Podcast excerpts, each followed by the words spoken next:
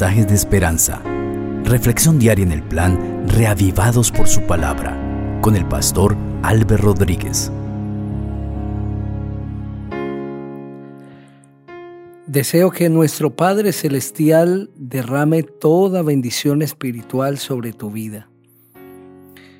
Ya nos introducimos en el libro de Esther a través del capítulo 1 que nos presentó el desacato de la reina Basti ante el llamado del rey y también su expulsión del reino. Y ahora en este segundo capítulo nos encontraremos con una convocatoria en la que participa una joven hebrea, Adasa o Esther, y que llega a ser la reina de tan grande imperio que según el capítulo 1, el versículo 1, cubría 127 provincias desde la India hasta Etiopía. Vamos a pedir la dirección de nuestro Padre Celestial.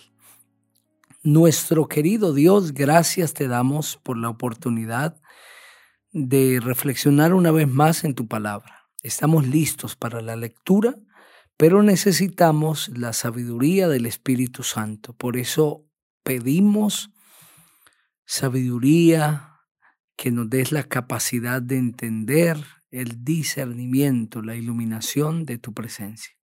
Gracias por escucharnos, nuestro Padre. Bendice a cada persona que está escuchando este mensaje en Cristo Jesús. Amén. Vamos a leer el capítulo 2 de Esther. Dice así el texto.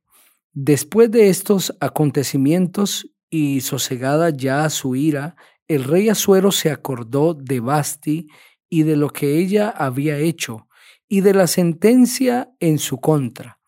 Los criados del rey y sus cortesanos le dijeron, que se busquen para el rey jóvenes vírgenes y de hermosa figura, que en todas las provincias del reino haya quienes seleccionen a estas jóvenes que éstas sean llevadas a la casa de las mujeres en la residencia real de Susa y puestas al cuidado de Hegai, el eunuco del rey y guardián de las mujeres, que les den sus atavíos y que reine en lugar de Basti la doncella que a los ojos del rey resulte agraciada.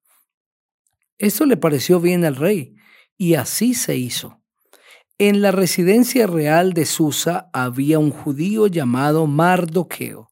Era hijo de Jair, hijo de Simei, hijo de Cis, del linaje de Benjamín, que había sido llevado cautivo desde Jerusalén, junto con los que fueron llevados con Jeconías, rey de Judá, a quien Nabucodonosor llevó a la cautividad babilónica.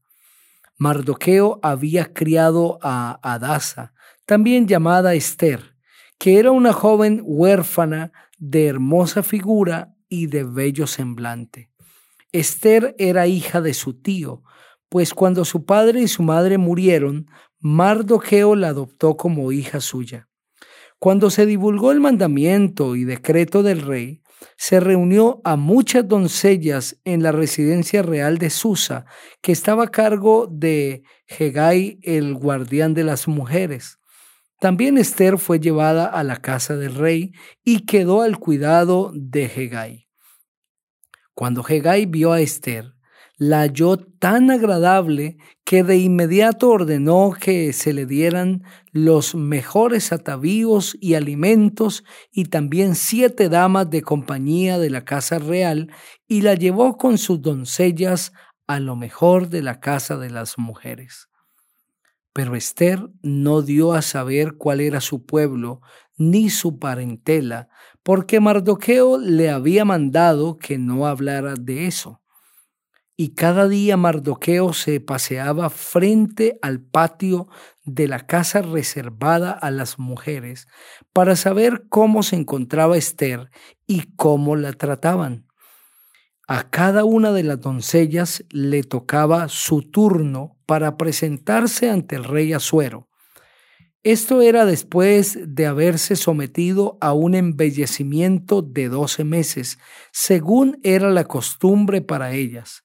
Seis meses eran tratadas con aceite de mirra y otros seis meses con perfumes y cosméticos femeninos. Solo entonces, y después de pedir todo lo necesario para presentarse debidamente ataviada, podía la doncella salir de la casa de las mujeres al palacio real para presentarse ante el rey. La doncella llegaba al caer la tarde y a la mañana siguiente volvía a la casa segunda de las mujeres que estaba a cargo de Sasgaz, eunuco y guardián de las concubinas y no volvía la doncella a presentarse ante el rey a menos que el rey la requiriera y fuera llamada por su nombre. Esther, hija de Abigail, a quien Mardoqueo había adoptado como hija, se ganaba el favor de todos los que la veían. Y cuando llegó su turno de presentarse ante el rey, no pidió nada más que lo que le recomendó Hegai, el eunuco del rey y guardián de las mujeres. Esther fue llevada a la casa real en el mes décimo, que es el mes de Tebet. Era el año séptimo del reinado de Asuero, cuando ella se presentó ante él. Esther se ganó el favor y la benevolencia del rey por encima de las otras doncellas, y éste amó a Esther más que a todas ellas, así que puso en su cabeza la corona real y la proclamó reina en lugar de Basti. Luego el rey ofreció un gran banquete a todos sus príncipes y siervos en honor de Esther y además disminuyó tributos a las provincias y le otorgó a ellos beneficios como corresponde a un rey. Cuando se reunió las doncellas por segunda vez, Mardoqueo estaba sentado a la puerta del rey Esther no había dicho de qué nación ni de qué pueblo era, pues así se lo había ordenado Mardoqueo. Y es que Esther hacía lo que Mardoqueo le ordenaba, como cuando él la educaba. Por esos días, Victán y Teres, que eran eunucos del rey y guardianes de la puerta, se enojaron contra el rey Asuero y comenzaron a hacer planes contra él. Como Mardoqueo estaba sentado a la puerta del rey, se enteró de esos planes y se lo hizo saber a la reina Esther. Ella a su vez le comunicó al rey lo que Mardoqueo le había dicho. Al investigarse el asunto y encontrarse que era cierto, los dos eunucos fueron mandados a la horca. Y el caso quedó registrado en el libro de las crónicas del rey. Amén. Ese segundo capítulo nos permite encontrarnos con una jovencita que sin pensarlo llega a ser la reina de tan poderoso imperio. Esther, una joven que no tenía posibilidades de llegar a tan alta responsabilidad, pues era hebrea. Incluso sus padres habían muerto y había quedado al cuidado de su tío Mardoqueo.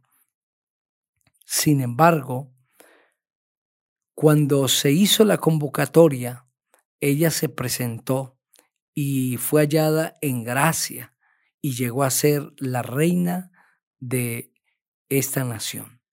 Mardoqueo le indicó que no debía dar a conocer cuál era su pueblo, puesto que si se sabía no existía posibilidades de que ella llegase a ser la reina, pues era una extranjera y más de esta nación que había sido esclava en los tiempos de Babilonia y de Nabucodonosor.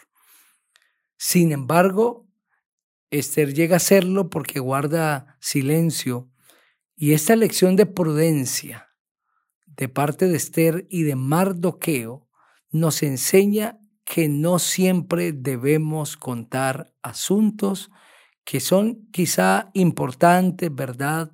Pero que al mantenerlos en reserva, se evitarán dificultades. La lengua es uno de los miembros de nuestro cuerpo que según Santiago el capítulo 3 no es fácil de domar. La lengua, así como un pequeño fuego, puede generar un incendio tan grande que puede hasta consumir todo un bosque, también puede generar problemas tan serios que puede hacer mucho daño y destruir. Cuidar nuestra lengua, saberla manejar, decir lo que deberíamos decir en el momento que se debió decir y guardar silencio cuando debimos hacerlo incluso ante ofensas y cuando pudimos defendernos, es de sabios. La prudencia en el hablar es una característica de los fieles seguidores del Señor Jesucristo.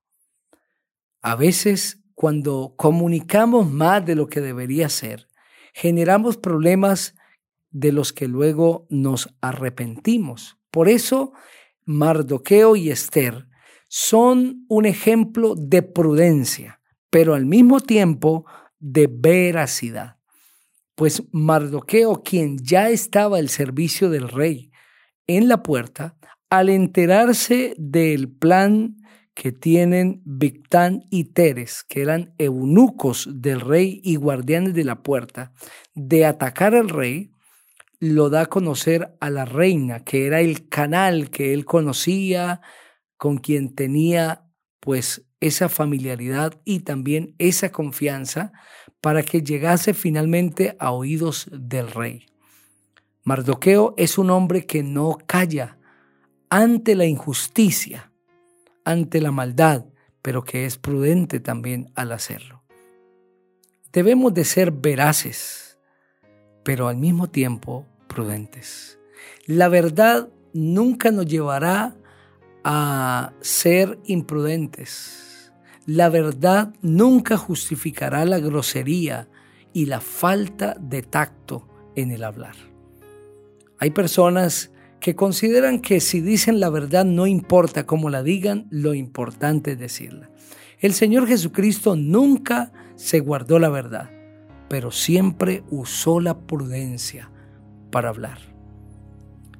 El texto dice que el caso quedó registrado en el libro de las crónicas del rey y así se cierra el capítulo. Mardoqueo no recibió inmediatamente una recompensa por lo que hizo, pero sí quedó escrito en las crónicas del rey. Muchos actos de bondad que nosotros hacemos, de justicia, de rectitud, muchos actos importantes no recibirán su recompensa inmediatamente pero debes tener la seguridad que como lo describe Apocalipsis el capítulo 20, el versículo 12, quedarán registrados en el libro de el Rey del Universo, en los registros celestiales. Quiero invitarte siempre a hacer lo bueno, lo correcto. Puede ser que no recibas inmediatamente la recompensa, pero la vas a recibir. Ora conmigo. Padre, gracias por las lecciones que nos has enseñado a través de este capítulo. Enséñanos la prudencia y la veracidad. En el nombre del Señor Jesucristo, amén. El Señor te bendiga.